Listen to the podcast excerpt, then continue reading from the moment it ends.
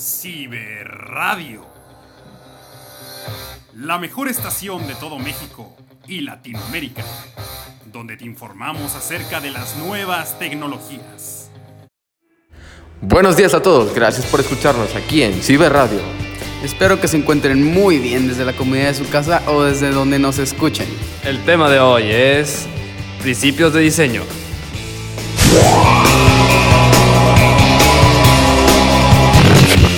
La gente que hoy en día piensa que un diseñador bueno debe saberse de memoria todos los comandos que tiene Dreamweaver. Y aunque esto sea importante, es todavía más importante conocer los principios del diseño, ya que nos ayudan a plasmar de manera efectiva y hábil nuestras páginas.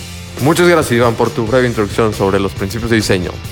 Ahora vamos con Diego Torres que nos platicará un poco sobre algunas definiciones de los principios de diseño. Bueno, vamos contigo Diego. Muchas gracias Gil. Ahora vamos con las definiciones de los principios de diseño.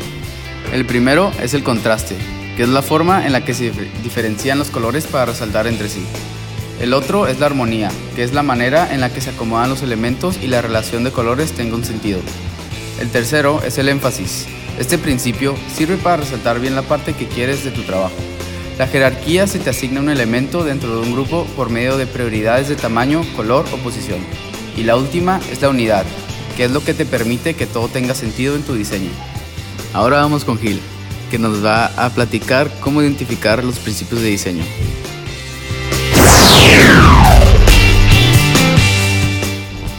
Muchas gracias Diego. Como tú dijiste, yo explicaré un poco sobre cómo identificar los principios de diseño. Primero que nada, es importante saber identificarlos con nuestras propias palabras. Ahorita lo voy a estar explicando. Eh, hay que asemejarlo con cosas que hacemos día a día. Por ejemplo, el contraste yo lo asemejo con el yin y el yang, porque el símbolo es una clara referencia al contraste. En armonía, yo lo asemejo como un paisaje tranquilo donde se puede ver todo sin que tu vista se nuble. En énfasis, como cuando usamos marcatextos en nuestros apuntes. En la jerarquía, como en las empresas que en todo se aprueba del que está al mando, en este caso del jefe al empleado. Y por último, la unidad sería como una historia en la que se tiene un sentido a la forma en la que se escribe.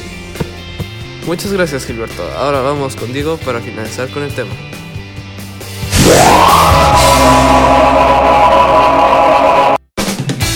Muchas gracias Iván. Ahora vamos con el final. Ya por último, los derechos de autor son importantes ya que son cualquier cosa que a alguien le pertenezca, ya sea música, fotos, trabajos, etc.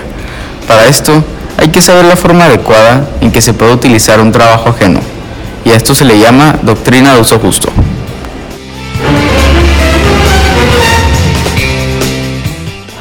Muchas gracias por habernos escuchado aquí en Ciberradio. Espero que esta información les haya servido. Sigan al pendiente para más temas sobre la tecnología aquí con nosotros en Ciberradio. Hasta la próxima. Adiós. Adiós. Adiós. Ciberradio. La mejor estación de todo México y Latinoamérica,